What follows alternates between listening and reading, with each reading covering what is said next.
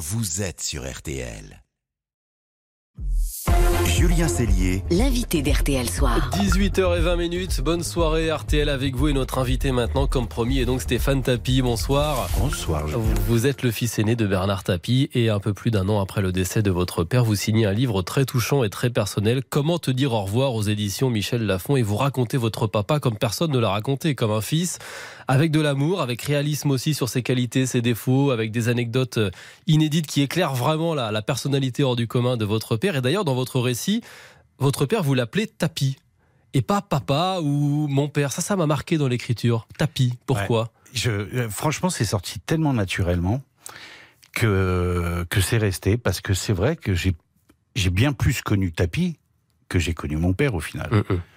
Donc, euh, donc euh, c'est devenu dans mon inconscient, systématiquement, je disais Tapi. Et le titre du livre, donc, c'est Comment te dire au revoir. C'est Sans une ponctuation. vraie question, effectivement. Non, c'est pas une question.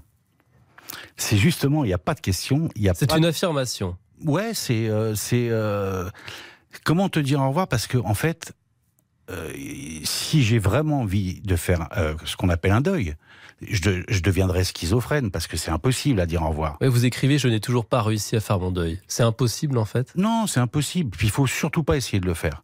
Parce que tous les jours, il y a des gens qu'on rencontre, qui viennent vous voir, qui vous témoignent euh, de la gentillesse, de l'amour, euh, des anecdotes parfois. Donc, euh, même si vous y pensez pas, ça vous, ça vous ramène en permanence à la, à, la mort. Donc, euh, donc, il faut surtout pas essayer de faire le deuil d'un personnage comme celui-là. Vous racontez le combat de votre père contre la maladie dans ce livre. Vous dites qu'il se sentait increvable quasiment jusqu'au bout. Et, et d'ailleurs, quand il vous annonce son, son cancer, c'est au téléphone, et vous écrivez que vous discutez, et très vite, il passe à autre chose. Comme si vaincre la maladie, finalement, ça ne faisait aucun doute dans son esprit. Ouais, alors l'annonce, c'est c'est plus euh, de la pudeur que, que, que de la certitude de, vain- de vaincre la Mm. maladie. Mais c'est vrai que les quatre premières années, il était, euh, il avait réussi à se convaincre que qu'il allait battre son cancer, que que qu'il l'appelait euh, cet enculé. Pardon, mais c'est comme ça qu'il l'appelait. Euh, il lui donnait des mots, il il il l'insultait tout- en permanence. Donc il était persuadé qu'il allait le battre. Et puis comme dans l'inconscient collectif, tout le monde n'arrêtait pas de lui dire bah, ça aussi tu vas le battre, ça aussi c'est pas c'est rien, tu t'as bien fait bien pire. Et ben il avait fini par y croire. Et il transmet son courage aussi dans les, au moment des séances, à l'hôpital, avec les autres malades. On l'attendait quelque part. Ouais, mais ça, alors ça, c'est pas du tapis. Ça, c'est vraiment euh, le Bernard du Bourget, Hmm. le, le, le, le, le môme de, qui veut que tout le monde soit euh, sur un, un, un pied d'égalité. Euh, et c'est pour ça qu'il refusait de, de, de faire des chimios dans des, dans des box privées. Il préférait les faire avec, euh, avec d'autres malades, euh, pour leur donner de la force, pour s'en inspirer aussi, et, et pour faire de l'échange. Et d'ailleurs, il a, il a jamais voulu que qui que ce soit d'entre nous l'accompagne. Mm, mm. Vous racontez aussi longuement dans ce livre la vie au quotidien avec tapis et parfois les emmerdes qui vont avec. Il y a un chapitre qui s'appelle Dommages collatéraux. Vous avez perdu des jobs, vous avez perdu des investisseurs parce que vous étiez le fils d'eux. Bah ouais. Ben oui, on a tous l'impression que c'est super facile d'être le fils de. mais mais euh, mais il y a vachement plus de de- euh, d'embuscades que, que que de choses positives. Alors comme mm, il y en a il y en a certains, ils se disent bon bah comme mon père c'est quelqu'un de riche et connu, je vais profiter de lui, ça va être mon sponsor. Moi, j'étais pas dans cette. Oui, il y avait ce préjugé-là. Vous êtes le fils de tapis, donc forcément vous Donc êtes pas aux forcément, as. t'as du blé Ouais. et, et- forcément, t'as pas besoin d'investisseurs. Moi, j'ai jamais été dans le dans, dans l'attente de quoi que ce soit venant de sa part, en tout cas financière. Donc euh, oui, c'est vrai que quand ça a été très très dur euh, euh, sur le plan juridique, moi je perdais tout à chaque fois, Mm. tout. Quand je me fais virer de TF1 de l'antenne, où il y a un gentil garçon qui, qui, qui, qui me prend pour un imbécile en me disant tu sais c'est pour te protéger. Euh, ouais, en gros tu me vires de l'antenne. Dis-le moi que ça t'emmerde et là au moins je le comprendrai. Me dis pas que c'est pour me protéger. Vous, vous racontez la vie, les vacances l'été notamment avec votre, votre père, avec un gamin hyperactif comme vous, comme vous dites. On découvre qu'il était incapable de tenir plus d'une minute trente sur un transat, qui dormait trois heures par nuit, le téléphone à la main toute la journée. Et vous racontez d'ailleurs à quel point bah, c'est fatigant. ce qui est très usant, ce qui est très usant, c'est qu'il se lasse très vite, très très vite. J'ai euh, dû faire deux étés dans ma vie avec lui. Euh, les anecdotes que je raconte, c'est sur le premier.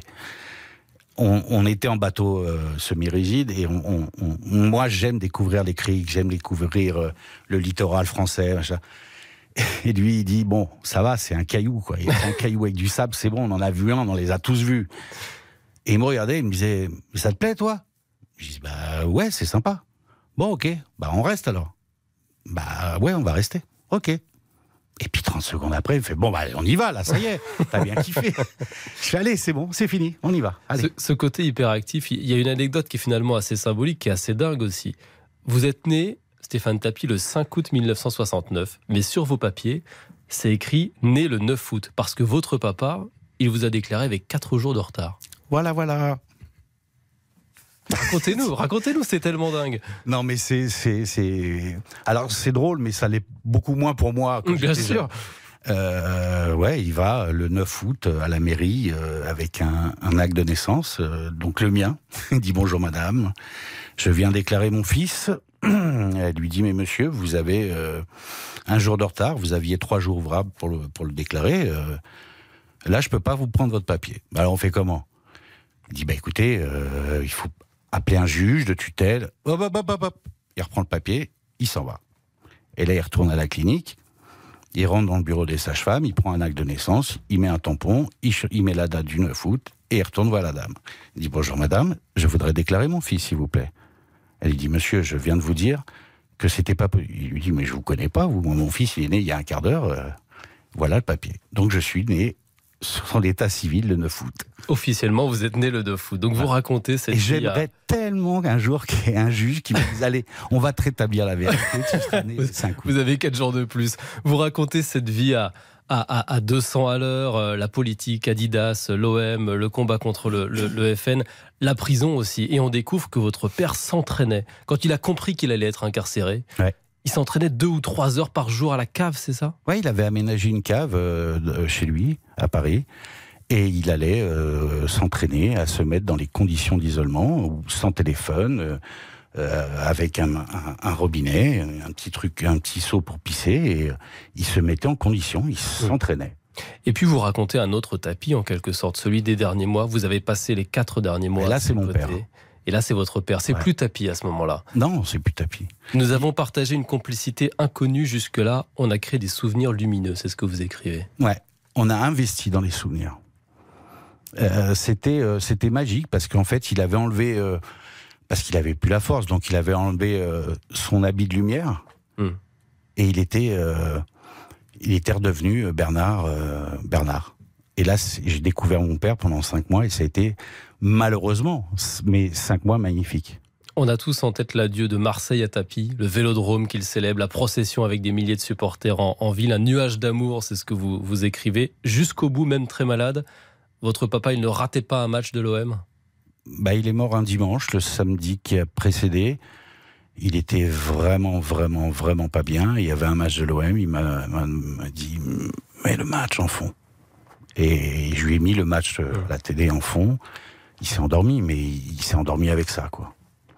Merci Stéphane Tapi d'avoir été ce soir notre invité sur RTL. Comment te dire au revoir? Sans point d'interrogation. Donc votre livre si personnel est en librairie. Merci d'avoir été ce soir notre invité sur RTL. On marque une petite pause et puis RTL Soir continue. On va vous rappeler les trois infos à retenir et puis laissez-vous tenter dernière à l'Alpe d'Huez toute la semaine. Chaque soir, un invité événement au Festival international du film de comédie. Et ce soir, c'est Philippe Lachaud, le papa de Babysitting et d'autres succès en salle qui sera avec nous. À tout de suite sur RTL. Jusqu'à 19h15. RTL Soir avec Julien Cellier.